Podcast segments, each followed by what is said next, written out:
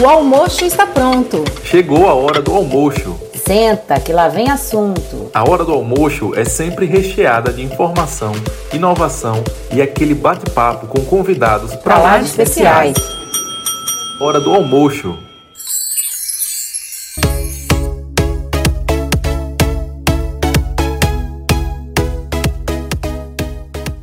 Olá, seja muito bem-vindo a mais um podcast da Odonto Brain.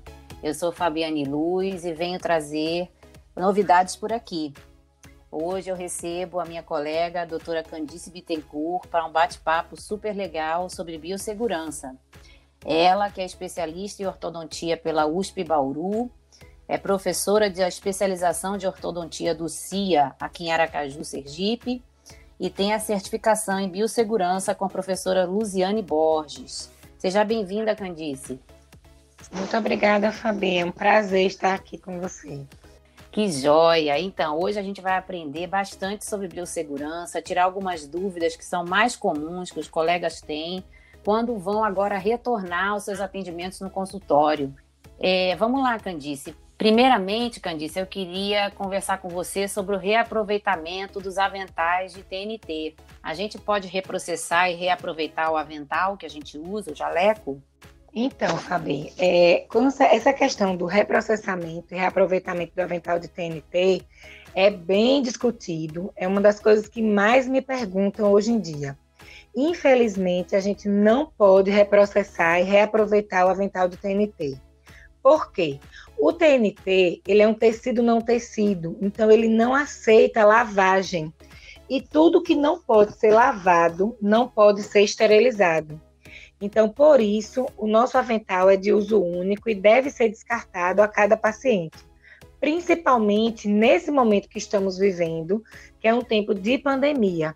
Então, nesse momento, não devemos reaproveitar, porque é um, é um artigo muito grande, um avental é muito grande para a gente guardar, esperar cinco, seis dias para reutilizar. Então, a gente vai ter muito mais problema nessa reutilização e o reprocessamento não é indicado. Ok. E quanto àquela máscara N95, Candice, o que é que você diz para gente? Se a gente pode também reaproveitar essa máscara ou não? É então, é vamos lá. A máscara N95, ela não pode ser reprocessada. Ou seja, não existe nenhuma forma de reesterilizar essa máscara, certo? Porém, os artigos mostram que a gente pode fazer o uso estendido da máscara N95. Como assim? A gente vai usar e não trocar ela a cada paciente. A gente pode colocar a máscara. Existe uma técnica própria de colocar e tirar a máscara sem você se contaminar, que é com um pote plástico de tapoé. Esse potinho deve estar sempre com a tampa perfurada. Você vai colocar e remover com, ele, com auxílio desse pote.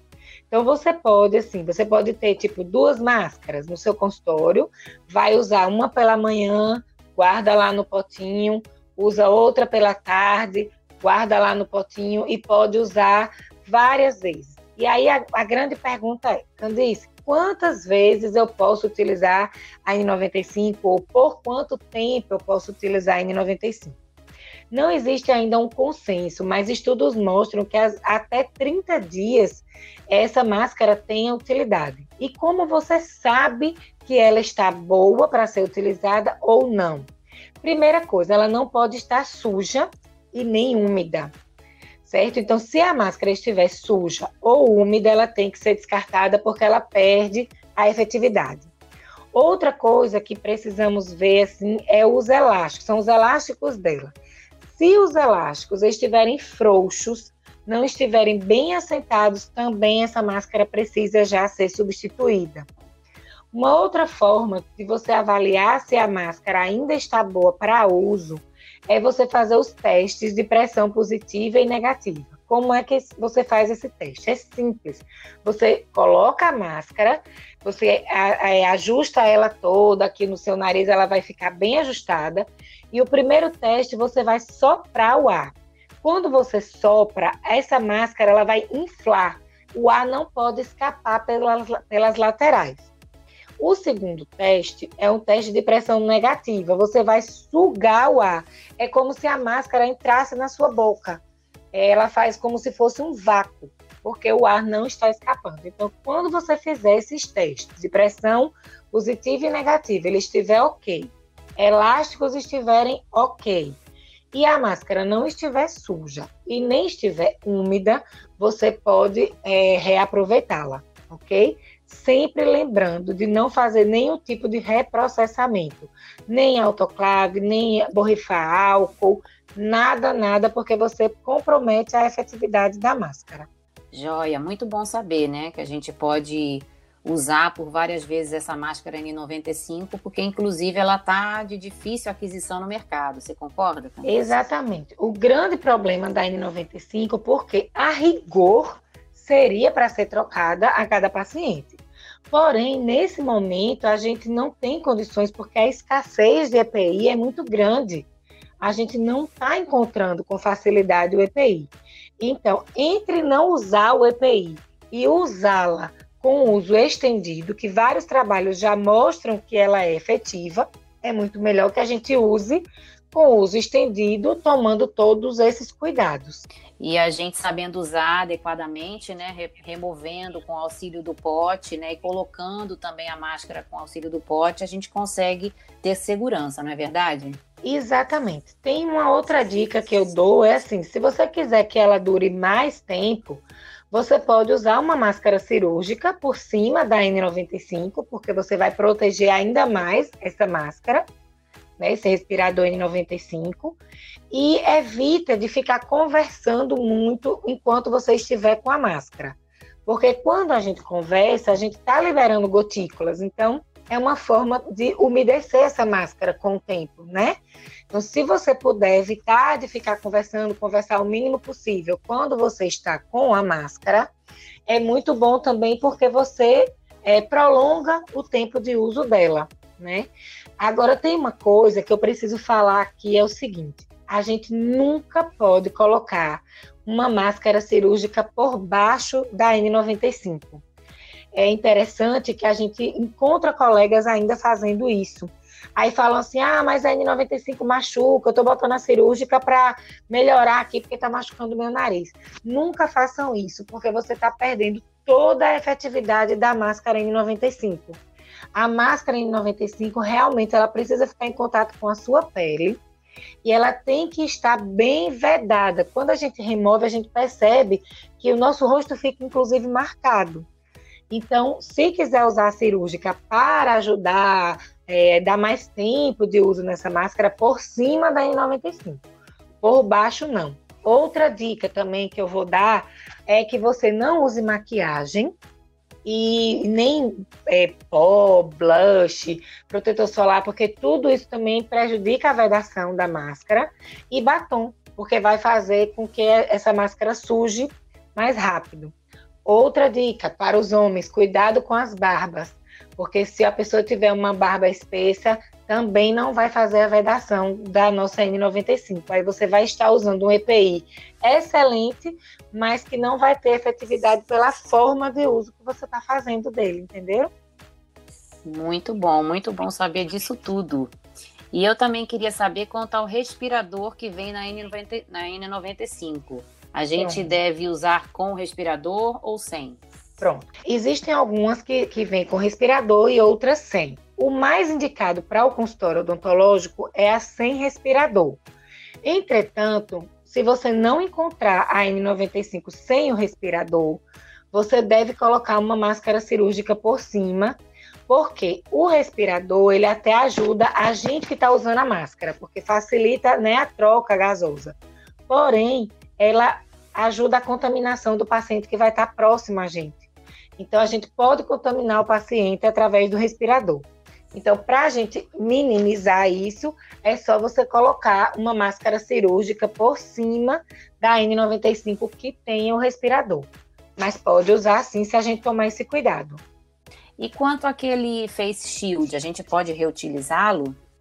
A maioria deles sim. É só você lavar com água e detergente neutro.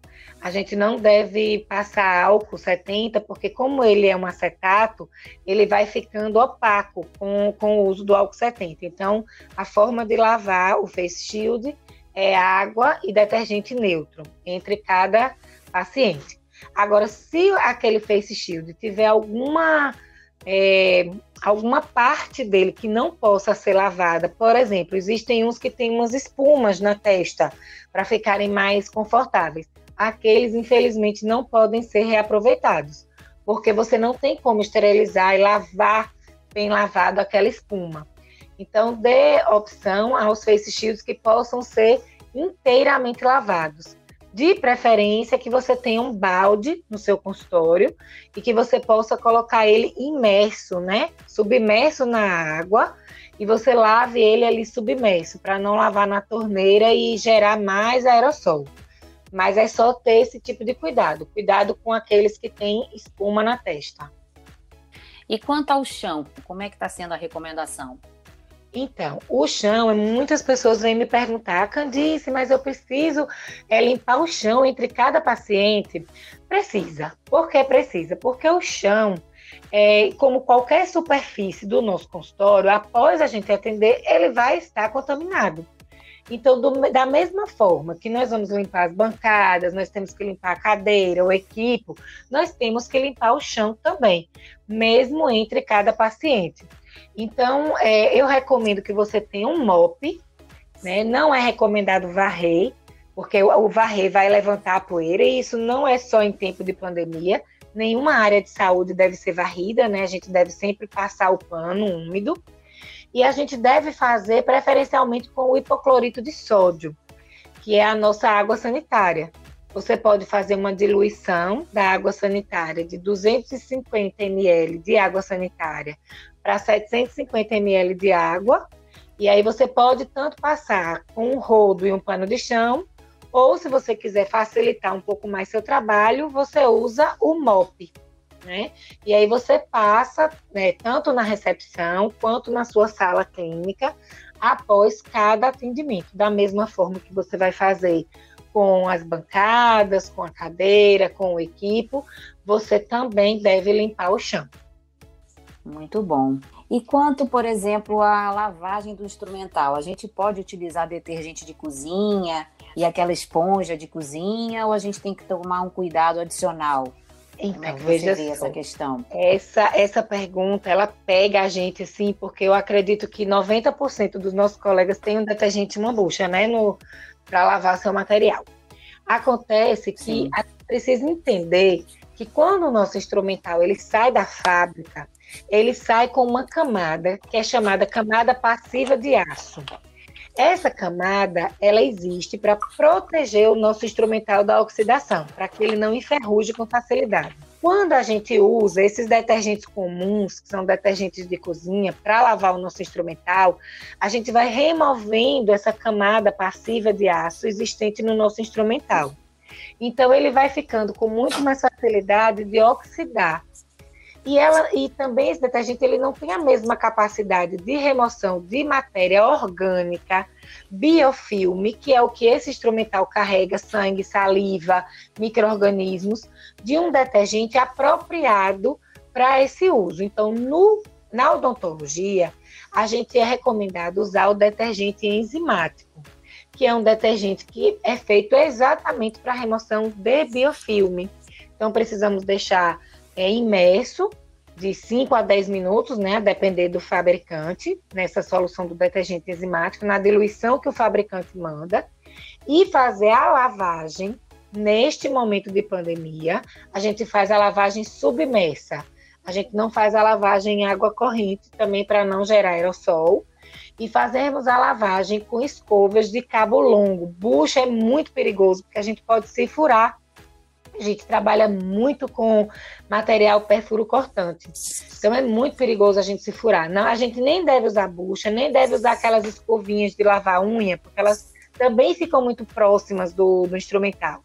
O ideal é que a gente use escovas de lavagem de cabo longo, porque fica muito mais seguro para quem está fazendo essa lavagem.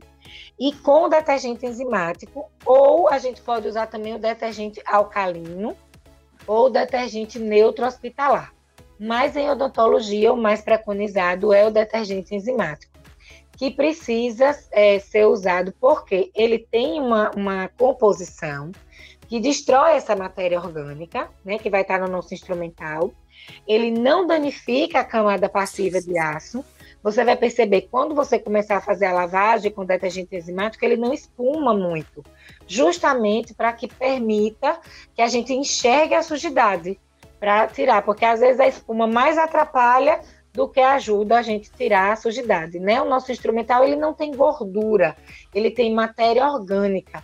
Por isso que a gente deve lavar com um detergente específico para esse tipo de, de instrumental.